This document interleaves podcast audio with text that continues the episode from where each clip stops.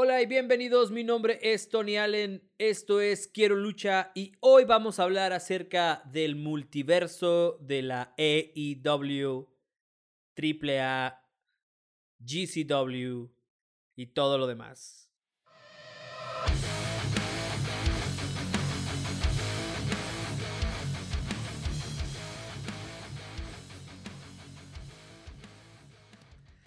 Antes de comenzar, recuerda suscribirte a este podcast y a nuestro canal de YouTube, seguirnos en todas nuestras redes sociales, estamos en todas las plataformas como Quiero Lucha.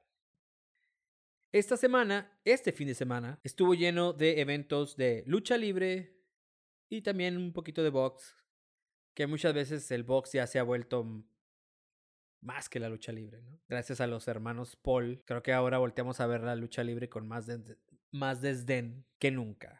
Digo, siempre supimos que había peleas arregladas y campeones invictos de 20 peleas que habían peleado con nadie.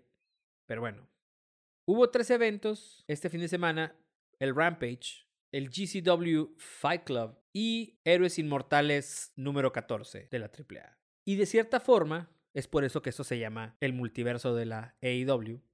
Todos estos eventos fueron una extensión de AEW. GCW, que fue la primera vez que busqué un evento de GCW, lo cual quedé fascinado, la verdad. Todos estos GCW AAA presentaron luchadores de AEW, o viceversa.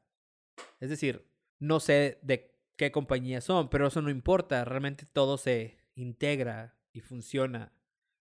Pero primero vamos a empezar a hablar de GCW, porque fue el que vi en vivo me resultó más fácil encontrar el pago por evento de GCW que el de la AAA. Bueno, el de la AAA fue transmitido por Space, pero me fue más difícil encontrarlo. Seguimos sin poder penetrar, sigue, las compañías mexicanas sin poder penetrar en el gusto general. Es muy difícil encontrar páginas donde estén las transmisiones de la AAA. Pero bueno, GCW. Parecía como que estaban en un salón de bodas. No sé, habría unos, no sé, decir 5.000 personas se me hace mucho pero eran fans apasionados de lo que estaba pasando. Cada una de las peleas fue coreada, la gente sabía quién era cada uno de los luchadores. Y yo la verdad tuve un pequeño... un pajarito me contó que iba a haber una, una presentación especial, que alguien se iba a presentar. Y no, no era Mick Foley, sino era Thunder Rosa que se iba a presentar. Cuando Matt Cardona era Zack Ryder, me importó un momento, ¿no? Cuando tenía el campeonato de este que se había inventado el mismo de YouTube. Pero se me hacía. se me hacía desperdiciado, pero al mismo tiempo me aburría. Lo único que me, me, llamaba la atención era cuando hacía el woo woo woo, que me parecía la cosa más ridícula del mundo. Pero verlo ahora en GCW, enfrentarse a Mick Foley, que digo, bueno, enfrentarse nada más a palabras, ¿no? Mick Foley está más allá del bien y del mal, ya nada, no, no, no nos debe nada. Creo que le debemos mucho a Mick Foley, todos como fans de la lucha. Verlo en GCW se ve tan... Le creo, le creo lo que diga. Le creo que es malo, le creo que, que puede ganarle a todo mundo. Fue, fue genial verlo ahí. Leo Rush, que fue criticado estúpidamente. Ya, ya habíamos hablado de esto de no criticar a la gente por cómo se. por su aspecto físico fue criticado por uno de los comentaristas más importantes de la lucha libre, uno de los creativos, por parecer un niño, ¿no? Impresionante en esa pelea que tuvo. Con Alex Zane, Ninja Mac, todo lo que esos... Eh, GCW se ve de otra forma. No únicamente es por el tipo de cámaras que a lo mejor usan, pero se ve diferente. Los golpes se ven más reales. Estábamos viendo un spot y todo se ve más crudo. Los golpes se ven como... No sé, e-, e-, es, Quizás algunos puedan pensar que se ve descuidado, pero yo creo que se ve más real. Digo, así son los golpes, ¿no? Quizás estamos demasiado acostumbrados a la estética de la WWE, donde todos se acarician, y aquí pues sí realmente se, golpean. Me pareció la pelea de Leo Roach muy interesante y mm, quiero verlo en, en AEW. Y lo quiero ver más allá de solamente como un manager, no sé. Ya lo había expresado antes. Ah, en esta pelea, Alex Zane le gana a Ninja Mac esto puso a la gente on fire inmediatamente. Y luego salen dos AW stars, ¿no? Dos estrellas de la AEW. Joy Janela y Marcus Stunt. Que no sabía que estos dos hacían pareja. Digo, es muy interesante, ¿no? Joy Janela, ese tipo me cae muy bien. Es el único, aparte de Thunder Rosa, en contestar mis tweets. Entonces, creo que le guardo un lugar especial. Y Marco Stunt, pues es un, no, es un muñeco de trapo que sirve para hacer cualquier tipo de, spot interesante. Pelearon Joy Janela, Marco Stunt contra Starboy Charlie y Chris Dickinson. Hay un movimiento que hace Starboy Charlie donde siembra a Joy Janela. Está en mi, Instagram, es, genial, es... Se ve enfermo eso, o sea, dices tú, ah, daño cerebral, ¿no? Después de eso, o sea, es impresionante. Muy buena pelea, Marco pierde, digo, porque yo creo que es... Digo, yo sé que es parte de, la forma en que nos venden a Marco Stunt, pero siempre que tienes a Marco Stunt es, la posibilidad de que, de que pierdas, ¿no? Digo, está más chaparro que yo y ha de pesar 20 kilos menos que yo, entonces pues imagínense. La siguiente pelea estuvo un poquito de snooze fest, o sea, sí estuvo, no, no le puse atención. Jordan Oliver con Atticus Cougar, me fue difícil seguirla, pero la siguiente fue una de las más interesantes. Effie con Ali Catch contra Matt Cardona. En algún punto de la noche, Matt Cardona dijo, fuck Mick Foley. Después Mick Foley le regresaría el, el, favor.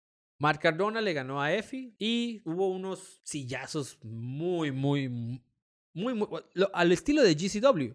Es decir, esta compañía es una compañía hardcore. Eh, eh, eh, hay deathmatch en esta, en esta compañía. Es, es, genial, me gusta mucho, me, me gustó mucho. Es la, mis primeras experiencias viendo esto, no los había buscado, pero me pareció, me pareció genial. Y llegamos a la sorpresa de la noche. Era un, creo que le dijeron Scramble Match entre seis.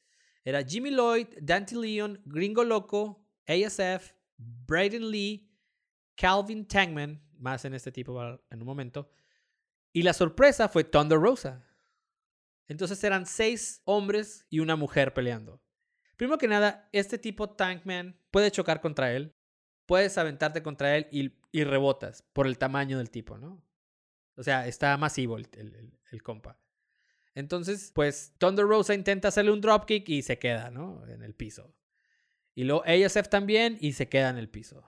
Los spots de Thunder Rosa, de la tercera cuerda al piso, abajo del ring, para un hurracarrán al gringo loco, es una cosa que debes de poner en un GIF. O sea, está gifiable. Es impresionante lo que ella puede hacer.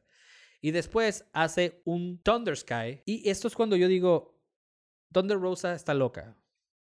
O sea, no, no hay una forma que digas tú, oh, deja, brinco de la tercera cuerda, doy ocho vueltas en el aire y luego a ver en dónde caigo. No, eso es una cosa impresionante. Valió la pena eh, el, haber buscado GCW únicamente por estos spots, por estos momentos. Obviamente todo lo demás que me fui encontrando fue genial, ¿no? Thunder Rosa no es parte del pin, ¿no? O sea, ella no pierde. Jimmy Lloyd le hace, le hace pin a ASF. Todas estas peleas están durando como 15 minutos, 10 minutos. Eh, muy, muy, muy, bueno. Eh, digo, obviamente, cuando tienes a 7 peleando, pues sí, unas cosas que se ven como un poquito difíciles, ¿no? Pero las, los spots de Thunder Rosa son geniales. Y si ven el podcast de, del, del TBS Championship, podrán ver cuáles son mis pensamientos acerca de dónde se debe de colocar ella en la división de las mujeres. Y saltamos directamente hasta los otros dos involucrados con la AEW, que es Nick Cage, Nick Gage, siempre quiero decir Cage, Nick Gage y John Moxley. Este tipo de peleas son difíciles de ver. Si estuvieron revisando el Twitter de la esposa de John Moxley, pueden ver lo difícil que ha de ser para un familiar el estar viendo que le pase eso a alguien que quieren, ¿no? Hubo, como siempre, Gage traía un cortador de pizzas para abrirle la frente a John Moxley.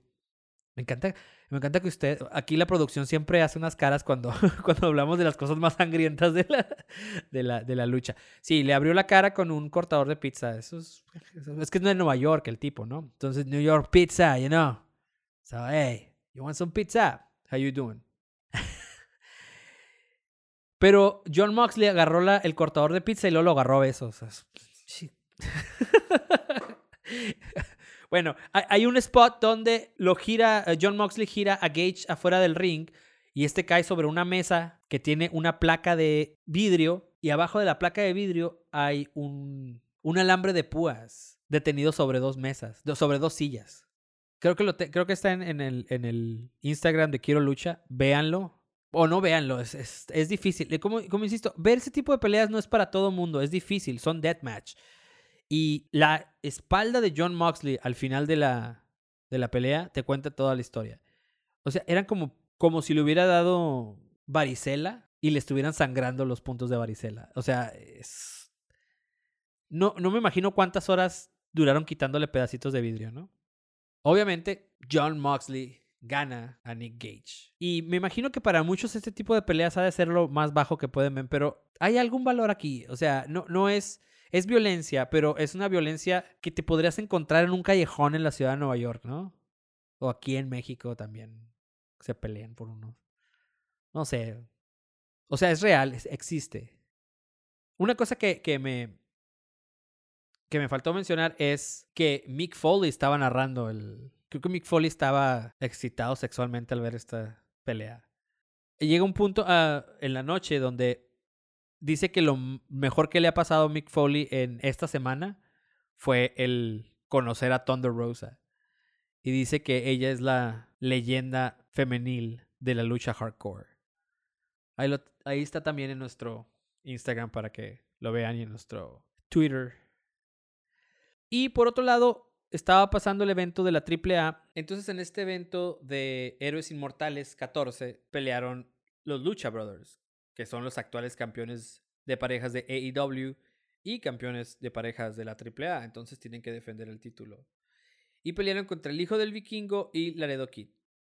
Que estos dos son geniales. Eh, ojalá que se los lleven a AEW, eh, especialmente el hijo del vikingo. Creo que ese tipo puede partirla muy machín. O sea, si quieran una división como, por ejemplo, para enfrentarlo con Leo Rush, sería, sería genial. Obviamente, ¿no? Los Lucha Brothers ganan porque ahorita son intocables. Eh, y qué bueno. La, la pelea, pues obviamente fue todo lo que podemos esperar de, de los Lucha Brothers. Y es aquí donde entra el problema que siempre he tenido con todas las compañías mexicanas de lucha libre. Se sigue viendo la lucha libre como la veía yo cuando tenía 10, 12 años. O sea, no ha cambiado nada desde el 90, desde el 94, desde el 95. Sigue pareciendo como la calidad de producción es... Es decir, GCW es esta compañía independiente. Las tomas de la cámara no están refinadas, no, no tienen el mismo nivel de producción que tiene ni AEW, of course. Por supuesto que no, no, ni que tiene la WWE. La WWE tiene un nivel de producción que solamente se puede rivalizar con un Sunday Night Football o con un Monday Night Football o con una transmisión de la Serie Mundial. Es decir, lo que hacen estos señores es una ciencia exacta de cómo transmitir. Y es obviamente difícil el llegar a alcanzarlos. Es decir, ¿cómo? ¿No? ¿Cómo, cómo necesitarías tener esos mismos técnicos, ese mismo equipo para poder hacer eso? Sin embargo, aún así GCW se veía mejor que la AAA. Ya, ya ni siquiera empecemos con el hecho del hexágono, ¿no? Que, del ring que usa la AAA, que no entiendo por qué hacen eso. ¿Cuál es O sea, obviamente es para vender más asientos, ¿no? Tienes más filas de primer... O sea, primera, tiene más primeras filas. Y de ahí pasamos a la forma en que se hacen los promos, ¿no? las entrevistas, la forma de vender el espectáculo. Se termina la pelea, el hijo del vikingo y el Laredo Kid pues se saludan con, con, los Lucha Brothers, ¿no? Y todos quedan como amigos porque pues no, no, no hay rivalidad más allá de eso, al contrario, pues nos están indicando que puede existir algo de colaboración en el futuro. A eso me refería que ojalá que se los llevaran.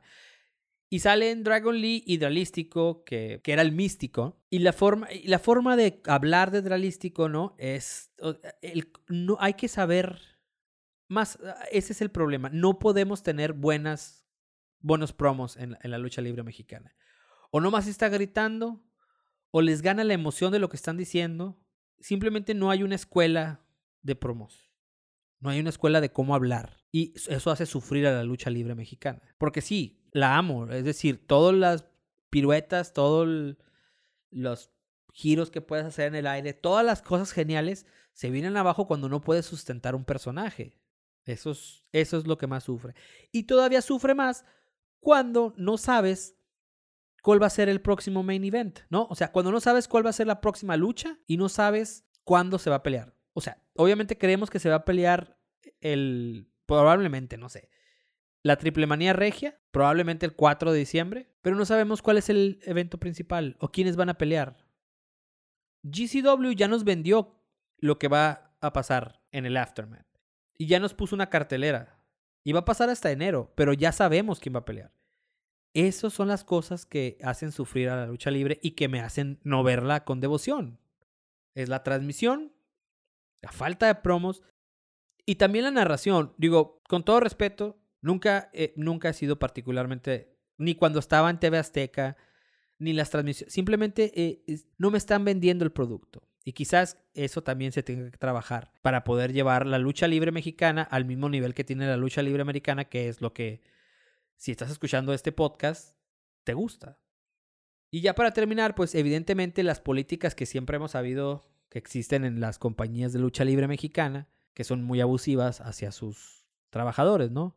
E inclusive trágicas, ¿no? Como la muerte del hijo del perro aguayo. O sea, ¿cómo, se, cómo, se, ¿cómo permites que se te muera la estrella más grande que tienes? Eso, eso es terrible. Y es por eso que me mantengo alejado de la, de la AAA. Pero en este multiverso, que era como habíamos empezado hablando de, de la lucha, sucedieron estas cosas, que se extendió la AEW hacia la AAA y se extendió hacia GCW, con sus diferencias de calidad.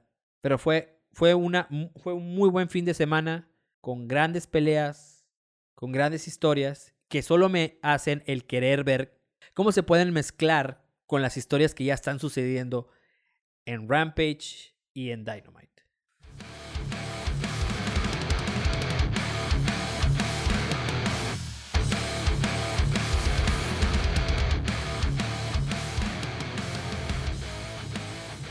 Sigue nuestro canal de YouTube y síguenos en nuestras redes sociales. Estamos en todas las plataformas como Quiero Luchar.